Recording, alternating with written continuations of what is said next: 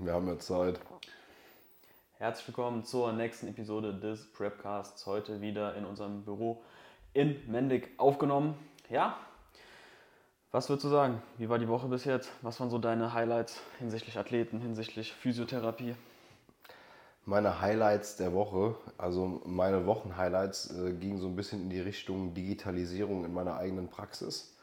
Da äh, geht es gerade heiß her und aktuell sind ja so die Athleten in der Recovery oder gerade mit der Recovery fertig und für einen Pasi, der übrigens auch heute Geburtstag hat, also alles Gute zum Geburtstag, Pasi. Ähm, genießt die Zeit in Wien mit Sonja und äh, genau, Passis Blutbilder sind da und das passt soweit. Das heißt, Passi geht wieder auf Prep und wir greifen für die Frühjahrssaison an. Ähm, der erste Wettkampf ist da der 6.4. wahrscheinlich, ähm, damit wir da einfach eine Regional machen. Da ist jetzt auch gar nicht geplant, in der Regional direkt irgendwie zu pieken oder so. Ähm, mit großer, großer Wahrscheinlichkeit muss der liebe Passi die sogar in der Bodybuilding machen weil wir planen halt erst drei Wochen später ähm, wirklich halt dann Dice zu sein und unser Hauptwettkampf, ähm, der geht so in den Mai dann auch rein. Das heißt, im Endeffekt 6.4. könnte der noch zu schwer sein für die Classic. Und weil ich da auch nichts auf Krampf machen will, weil es geht ja nur darum, das Regionalzertifikat dann zu holen, damit er international dann für die Saison starten kann. Und ähm, das wird dann halt ganz entspannt gemacht und eventuell dann halt in der Bodybuilding stattfinden. Müssen wir einfach mal gucken. Ja, das zu den Highlights deiner Woche. Sehr gut. Ähm, generell, wenn wir heute ein bisschen langsam reden sollten oder so, das liegt daran, dass wir noch nicht so viel Koffein-Intus haben. Aber ja, daran wird gearbeitet. Wie sieht es bei dir aus? Wie ist der Stand der Dinge? Ähm, ja, da mir jetzt äh, das letzte Rehab verwehrt bleibt, äh, muss ich heute nur mit Spezi kämpfen. Aber zwei Spezies sind drin. Ja. Ja, bei mir ein bisschen besser sind dann doch zwei Monster, aber das ist für meine Verhältnisse immer noch nicht so viel. Genau, dann fangen wir an mit der heutigen Episode, würde ich sagen. Wir haben ja, ich würde sagen, wir nennen es jetzt nicht QA, weil ja. das kommt dann wieder so raus wie bei der letzten Episode, dass wir dann letztendlich nur über eine Frage reden. Die Frage der heutigen Episode ist so ein bisschen, womit wir starten würden. Dann schauen wir mal, wie lange wir dafür brauchen. Wie würdest du so einen Aufbau gestalten? Mm. Generell. Mm, generell so ein Aufbau bei einem Bodybuilder meinst du ja. jetzt? Mm.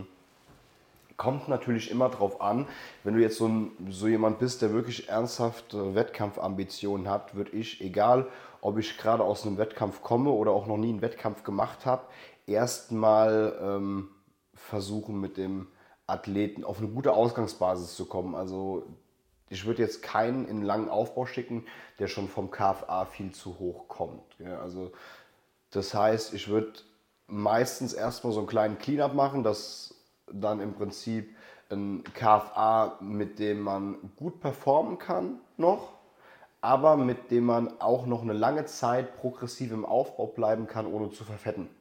So, das ist so ein bisschen individuell, wo das dann liegt. Ähm, aber um so einen Aufbau so produktiv wie möglich zu gestalten, finde ich eine gute Ausgangsbasis auf jeden Fall schon mal wichtig und so Grund, ja, Grundbaustein Nummer eins, die Ausgangslage in den Aufbau. So, wenn man äh, jetzt davon spricht, eine gute Ausgangslage zu haben, bin ich halt ein Fan davon, die Leute ähm, in einer gewissen Rate of Gain und ich peile da meistens so, je nachdem, man kann da natürlich auch nicht eine Bikini-Athletin mit einem Open Bodybuilder vergleichen, aber für viele passen so 400 Gramm bis ein Kilo Rate of Gain im Monat. Und dann versuche ich auch da relativ konstant beizubleiben. Klar, man kann mal äh, Wochen haben, wo man so ein bisschen stagniert.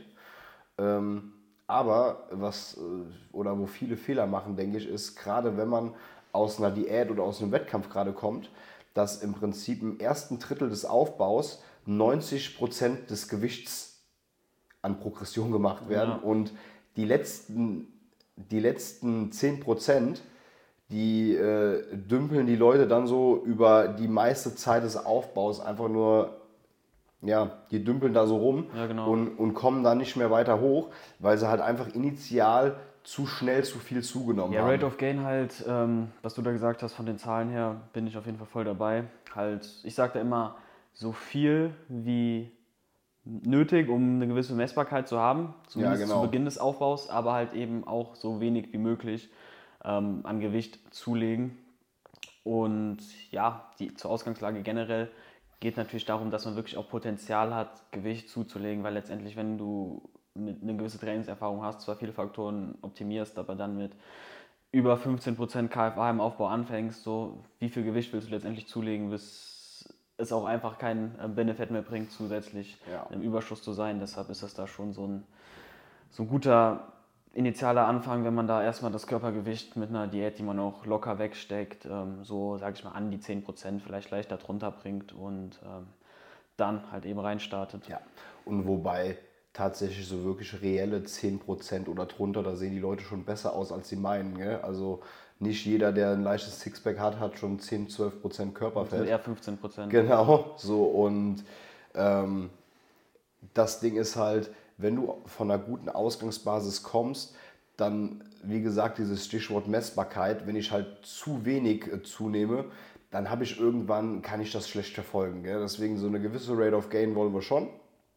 Ähm, aber man muss ja auch eine gewisse Erwartungshaltung an so einen Aufbau haben. Und wenn ich jetzt zum Beispiel einen Naturalathleten habe oder ähm, auch eine Athletin, ähm, dann erwarte ich da ja auch nicht, dass die in einem halben Jahr Aufbau ähm, 10 Kilo Muskulatur aufbaut.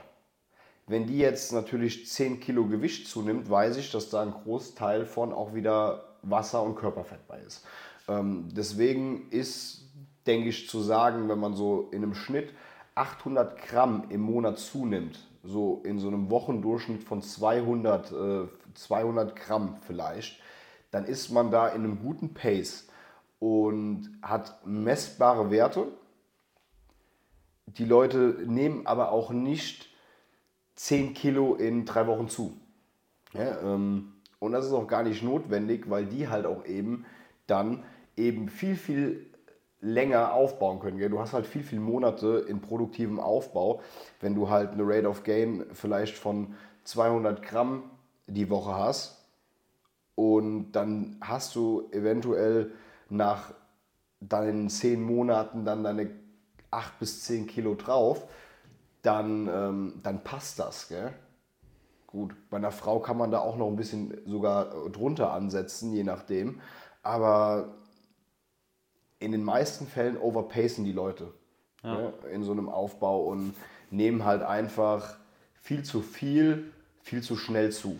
Ja, letztendlich bin ich auch viel mehr die Leute, sage ich mal, am Bremsen, wenn dann kommt, ja, jetzt ist das Gewicht ja wieder nicht hochgegangen, sollen wir die Kalorien erhöhen und so weiter, weil gerade wenn du so einen Schnitt anpeilst, dann hast du ja aufgrund der ganz normalen Schwankungen immer mal auch eventuell einen Monat dabei, wo das Gewicht komplett stagniert, aber du dann trotzdem so aufgrund von Erfahrungswerten einfach sagen kannst, nee, sehr wahrscheinlich ist die Person trotzdem im Überschuss, weil die vier Wochen davor schon darauf hingedeutet haben und ähm, dann bin ich auch da sehr konservativ, was Kalorienanpassungen nach oben angeht weil man muss sich das ja auch so vorstellen, das ist ja ein Kontinuum, das Ganze. Selbst wenn du dann, wenn sich der Metabolismus irgendwo anpasst und du theoretisch jetzt zwar auf Erhaltungskalorien bist, machst ja trotzdem weiterhin Fortschritte, baust genau. ja trotzdem weiterhin Muskeln auf und gerade jetzt so die aktuellste Research, die es in dem Bereich gibt, die untermauert das dann doch nochmal sehr, sehr stark, dass ähm, gerade wenn der KFA vermutlich über 12, 13 Prozent ist, echten 12, 13 Prozent, wo man also ganz schnell drüber ist, es sogar nahezu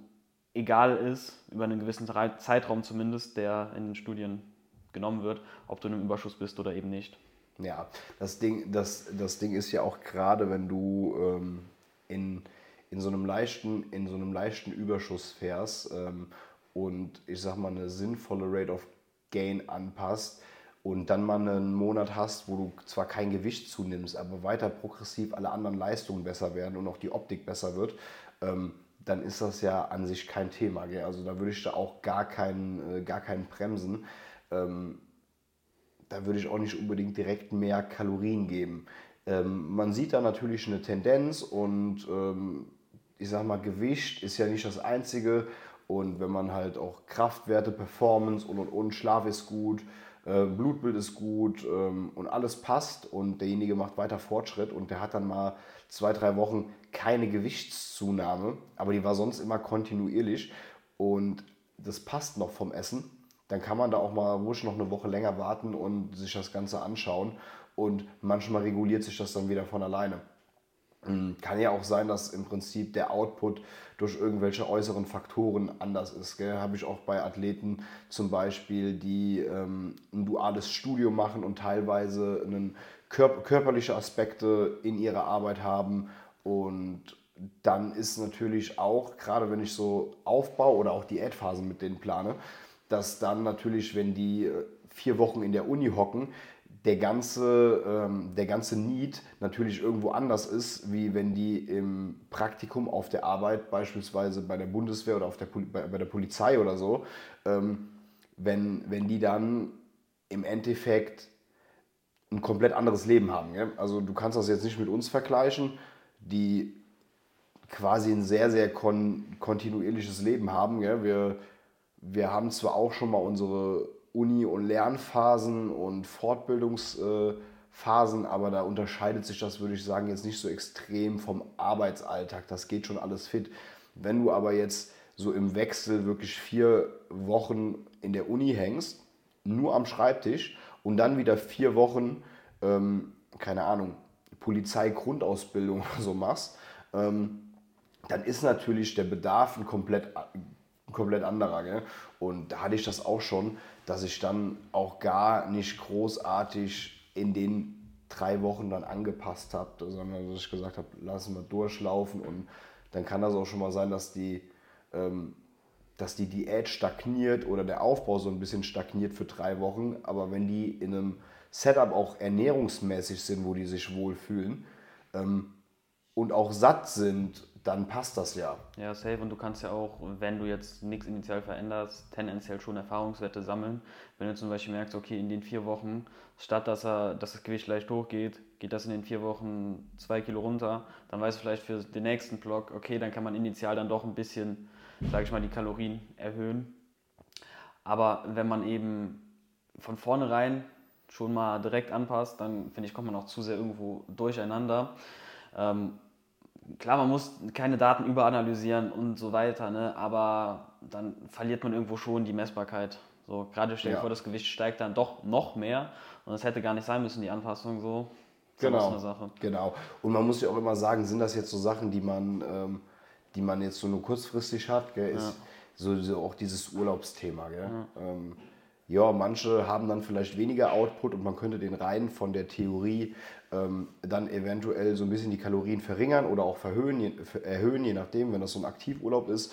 Aber letztendlich ist es den meisten auch daran gelegen, wenn die in festen Routinen bleiben und wenn man nur mal so Ausreißer hat von ein paar Tagen, dann äh, würde ich eher einfach dann das mal hinnehmen, dass ich dann eventuell einen geringeren oder einen höheren Überschuss habe, aber dieses Kontinuum an Routinen nicht unterbreche. Ja, was ich auch, ähm, als ich angefangen habe zu trainieren, da war das so, als ich mich da so mit Wissenschaft, sage ich mal, beschäftigt habe, wurde man da, finde ich, ein bisschen verrückt gemacht, so um 2016 bis 2018 mhm. rum. Ich weiß nicht, ob du da ein bisschen zu relaten kannst. Da hieß es so mehr oder weniger, müsst immer sicherstellen, dass ihr im Kalorienüberschuss seid, um alles rauszuholen, bla bla bla. Ne?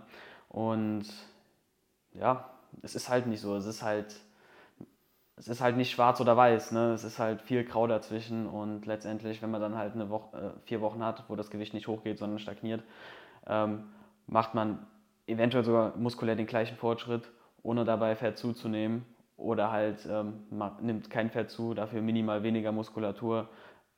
Es geht sich ja. letztendlich gleich aus, so auf lange Sicht. Ja, ja, safe. Und das, das Ding ist ja auch, wenn ich jetzt jemanden habe, der weiterhin perfekte Trainingsleistung bringt und der auch nicht einbricht und dann mal vier Wochen keine Gewichtssteigerung hat, ähm, dann ist mir das auch je nachdem, in welcher Phase ich äh, bin, auch ganz gelegen. Gell? Wenn ich dann so die letzten Wochen vorm, vorm Cut mit den Leuten dran bin und man hat schon zweimal die Kalorien noch erhöht und das Gewicht stagniert trotzdem, aber rein rechnerisch müsste es jetzt steigen, mhm. dann lasse ich das auch lieber so laufen und schaue erst mal, weil wenn der, wenn der vorher noch bei deutlich weniger zugenommen hat, kontinuierlich, dann ähm, kann es auch schon mal sein, dass mich das dann im Nachhinein einholt. Gell? Und da ist es halt schon, schon sinnvoller, auch mal vielleicht vier Wochen ein bisschen Pace rauszunehmen und den so ein bisschen eingrooven zu lassen und dann nimmt er halt vielleicht nichts mehr zu, aber der wird mit Sicherheit trotzdem weiterhin progressiv ähm, seine Gewichte steigern können. Genau. Und das können die ja auch noch in den ersten zehn Wochen Diät normalerweise. Also so ein Bodybuilder, der muss auch noch in der Diät am Anfang Leistung ja. bringen. Gell? Dass, dass man da zwei Wochen Diät macht und du bist total kraftlos, das ist ja auch völliger Quatsch. Klar kann man auch stärker werden, ohne Muskulatur aufzubauen, aber letztendlich korreliert es ja dann schon doch. Und wenn du in einem Wiederholungsbereich von 10 bis 15 in einer sehr standardisierten Übung stärker wirst, kontinuierlich, dann ist da irgendwas im Gange auch hinsichtlich Muskelaufbau auch wenn dein Körpergewicht nicht hochgeht. Das ist ja. einfach so. Vor allem, wenn du schon so eine sehr, sehr standardisierte Technik auch hast, gell, eine Übung schon länger machst. Gerade je freier so eine Übung ist, je mehr Technikanspruch so eine Übung hat und je länger du die nicht gemacht hast, desto mehr hast du natürlich an Adaption hinsichtlich Bewegungsführung, Motor Control und Co. Ja, das heißt, du wirst dann natürlich im Gewicht auf dem Papier viele Fortschritte machen. Beispielsweise hast du jetzt zehn Monate, ich habe ewig kein Langhandelbankdrücken mehr gemacht. Wenn ich, wenn ich das jetzt einbaue, dann mache ich natürlich da rapide Fortschritte. Ja.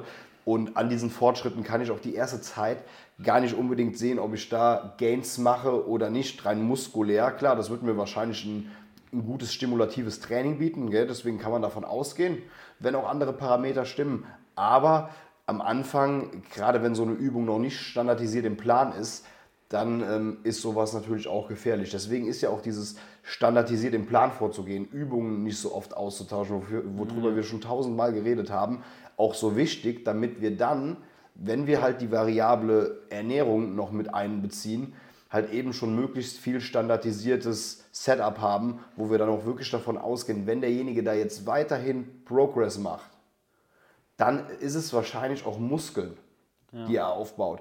Das ist ja oft so, gerade bei so Leuten, die dann keinen Bock mehr auf eine Übung haben, weil sie halt einfach nicht mehr jedes Mal eine Scheibe mehr draufpacken. Ja, da grindest du wahrscheinlich mit einem hohen technischen Aspekt wirklich an deinem, an deinem Maximum. Und wenn du da drauf mehr drauf packst, dann wirst du wahrscheinlich Muskeln aufgebaut haben. Gell? Wenn, ja. Und wenn du mit der gleichen Technik irgendwann 20 Kilo mehr bewegst, bei ich merke immer, es sind so diese, diese ähm, Push-Movements, wo dann gesagt wird, ja, ich stagniere hier, mhm. müssen wir irgendwie mal wechseln oder mhm. was weiß ich. Mhm. Weiß nicht, wie, wie du das siehst. Also das ja. sind so die Übungen, wo am meisten sich, sage ich mal, beschwert wird und ähm, der Plan angepasst werden müsste. Also das sind halt einfach die Übungen, die, wo sich kaum, wo du kaum abfälschen kannst. Klar könntest du jetzt eine Brücke machen und so weiter, ne? aber das machst du jetzt nicht, wenn du auf Bodybuilding spezifisch trainierst und die Übung halt wirklich auch in dem Maß ausführen willst. So, und ähm, bei Ruderübungen kann man sich eher selber dann schon mal so ein bisschen verarschen, indem man minimal mehr Schwung nimmt und dann ja. denkt man, ist stärker geworden. Ne? Ja, safe.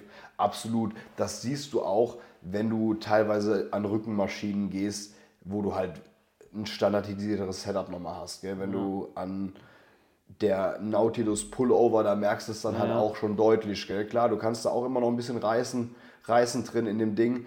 Aber ja, so ein Incline äh, Chest Press von Hammer Strength, die ist schon sehr, sehr ehrlich. Gell? Die, ja. ähm, und wenn man die auch sehr, sehr technisch versiert schon macht und das auch lange und da kommt nach und nach immer weiter Kraft drauf und ja. man erhöht seine Wiederholungen und man wird stärker, dann kannst du sicher gehen, wenn dein Gewicht auch leicht steigt, dass du auch irgendwo Muskeln aufbaust. Ja.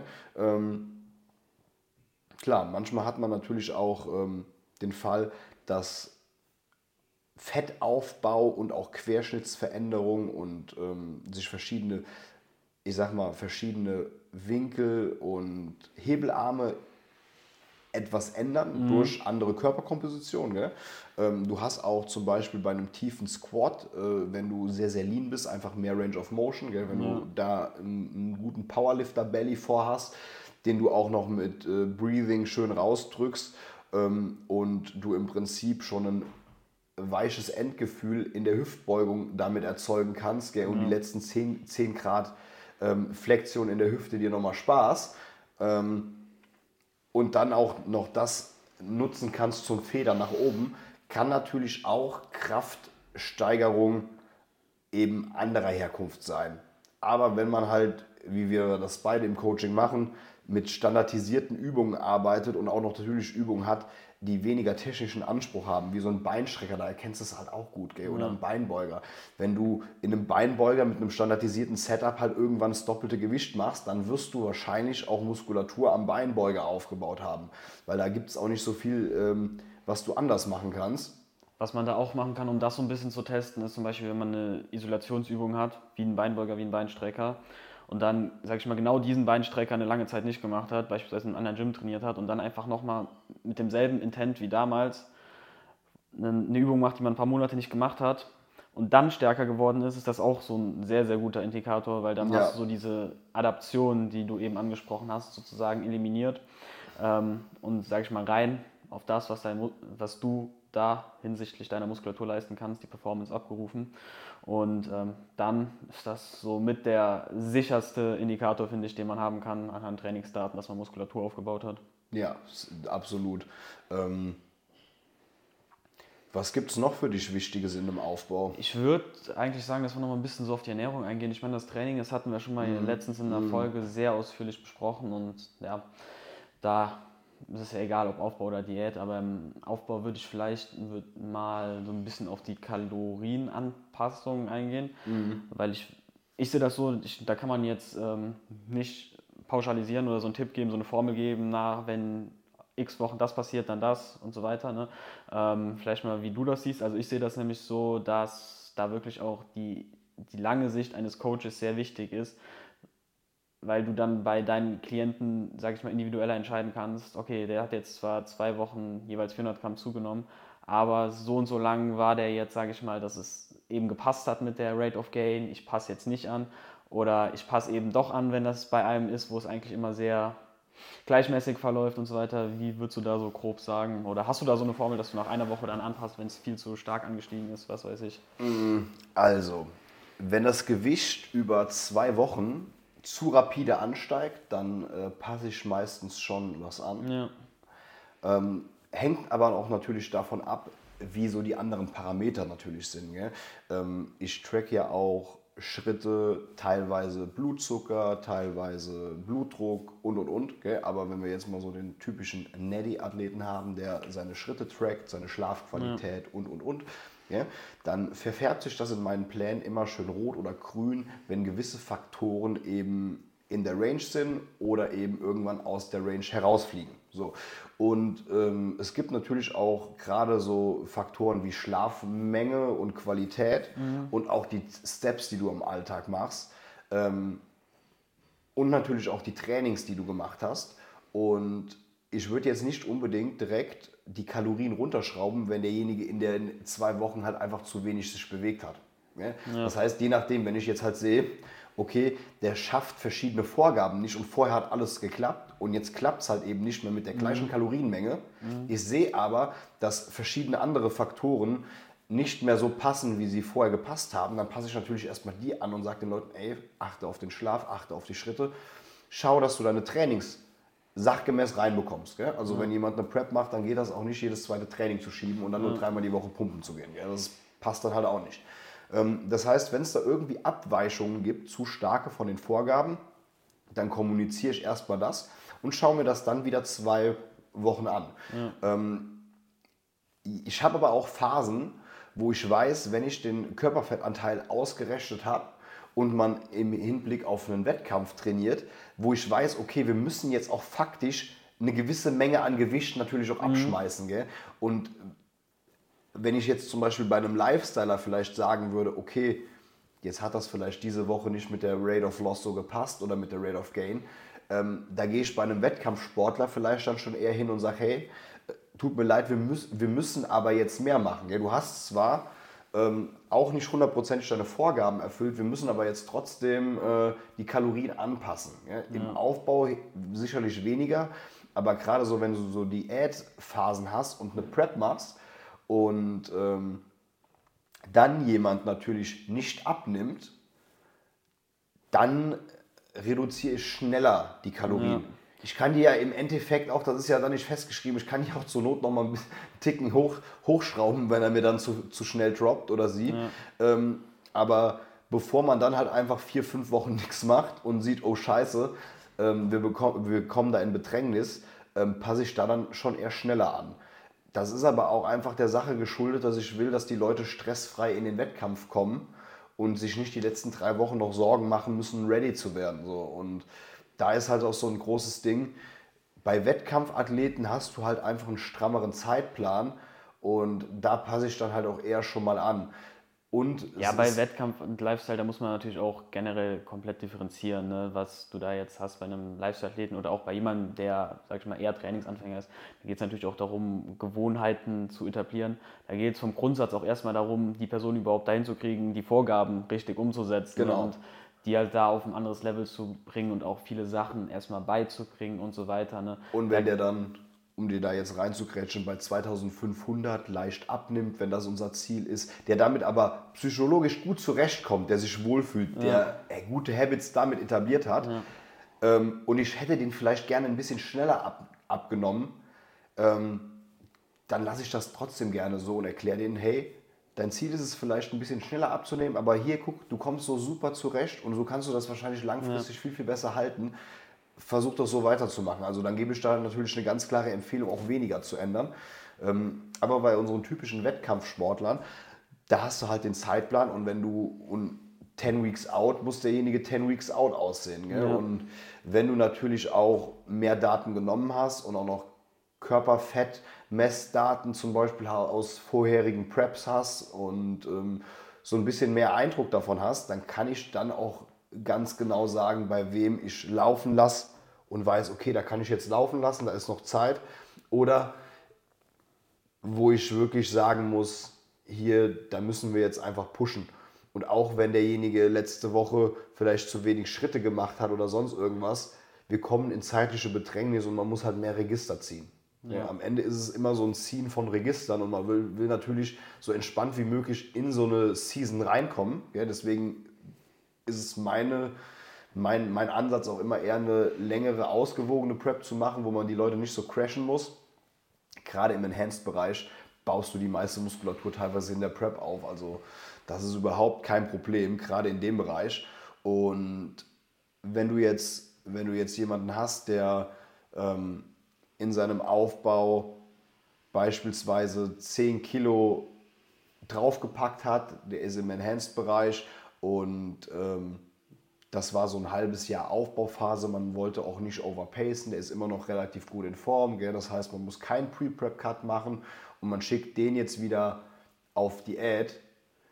Dann erwarte ich natürlich sowieso bei so einem Sportler, dass da alle Faktoren schon direkt gemeistert sind und das passt und derjenige halt eben nicht mehr eben, ich sag mal, Sachen auf der Strecke liegen lässt, indem er halt reinscheißt und zu wenig Steps macht. Gell? Klar, das kann manchmal sein. Wenn ich mit Leuten aber eine Prep mache und sehe, diese ganzen Faktoren drumherum, die passen einfach nicht, äh, dann muss man mit den Leuten sprechen, auch eben diese Prep abzubrechen oder auch eben gar nicht erst auf Prep zu gehen, wenn man merkt, okay, ähm, das passt nicht. Aber dieses, diese Frage, so, um, um die vom, vom Anfang nochmal so ein bisschen aufzugreifen, Anpassung halt, wenn es sein muss, dann halt auch schneller ja. Aber das ist dann halt einfach nur der Zeit geschuldet, die es, die es halt, die es halt, ähm, die man halt hat, wenn man, wenn man einen Wettkampf macht. Ja, genau. Hinsichtlich Wettkampf ist es ja auch so, dass so der Aufbau vor dem Wettkampf ja auch irgendwo schon fast zur Prep halt eben zählt, weil die Planung darauf ausgelegt ist und du halt nichts, sage ich mal, zu verschenken hast sozusagen. Ja, und ähm, genau, da muss man dann auch differenzieren. Wenn man jetzt zum Beispiel jemanden hat, wo jetzt auch noch nicht der nächste Wettkampf angesetzt ist, wo jetzt die Frage ist, in zwei Jahren, in drei Jahren, da hat man natürlich auch viel mehr Spielraum dann in dem Fall. Ne? Aber. Genau, ja. wenn du dann einfach nur einen Pre-Prep-Cut machst. Ich kann das Wort auch nicht aussprechen. Alter, so ein Zungenbrecher. Ähm, also einen kleinen Cleanup vor, ne, vor einer Prep. Ist auch, ähm, ist auch der schönere Begriff, muss ich ehrlich sagen. Ja, ich, ich kann es nicht mehr hören. Tendiere ich auch eher zu. Also wir machen einen Cleanup vor einer Prep. Ähm, ja, wenn die, wenn die fünf Wochen länger dauert und wir Zeit haben, dann passt das. Und normalerweise ist es aber so, wenn man mit einem Athleten im Aufbau schon zusammengearbeitet hat und der auch alle Sachen, die man plant, richtig erfüllt, dann passt das auch und man struggelt da nicht so. Gell? Wenn man aber schon im Vorfeld merkt, okay, ähm, da werden manche Sachen nicht so ernst genommen und das passt schon gar nicht in so einem Pre-Prep-Cut, also in so einem Clean-Up. Ja. Das muss man schön rausschneiden. Ähm, dann würde ich auch gar keine Prep erst machen. Ja, und dann genau. erübrigt sich das dann auch. Dann muss man seine Ziele hinterfragen. Genau, halt in so einer Prep muss man halt auch funktionieren und es kann dann halt auch sein, dass man dann halt wirklich irgendwann schon am Limit läuft und dann nochmal mehr machen muss und äh, da muss man halt einfach gewappnet sein und dann müssen die Basics passen. Genau, die Basics. Ja, was ich auch immer, was dazu ganz gut passt, was ich immer so erlebe, dass man so denkt, dass gerade bei uns so die Erwartungshaltung ist, dass 100% alles umgesetzt wird, egal was man für Ziele hat, egal ob man jetzt Lifestyle ist, was weiß ich. Das ist halt in keinem Fall so, ne? Aber wenn man einen Wettkampf machen will, dann muss man halt auch vom Coach mit einer Ehrlichkeit rechnen. So, ja, das äh, ist ja kein, ist kein, kommt mit keinem Kuschelkurs hin, dass man jetzt ähm, einfach so mal locker einen Wettkampf macht. Das ist nämlich kein Spaß und ja. Und ich will auch keiner der Coaches sein, die ihren Wettkämpfern äh, backstage gut zureden müssen und die sichtlich einfach out of shape noch sind. Das ist Quatsch. Ja, ähm, das sieht man viel zu oft. Ja. Und das äh, finde ich unprofessionell. Ja. Also wenn man sieht, okay, das gibt kein Free Season und das kann man sich auch noch bis vielleicht sechs Wochen vorher angucken, aber dann müsste man das normalerweise wissen. Äh, dann muss man den Wettkampf schieben, bevor man da total äh, lost steht. Genau. Ja. Hast du noch irgendwas dazu? Ich würde sagen, das ist ein feines Ding für heute. Ein feines Ding. Ja, dann geht's jetzt ins Gym. Trainieren jetzt noch. Machen wir eine kleine Posing-Session mit den Athleten. Jawohl. Und dann geht's weiter morgen mit Anadi. Ja. Peace out.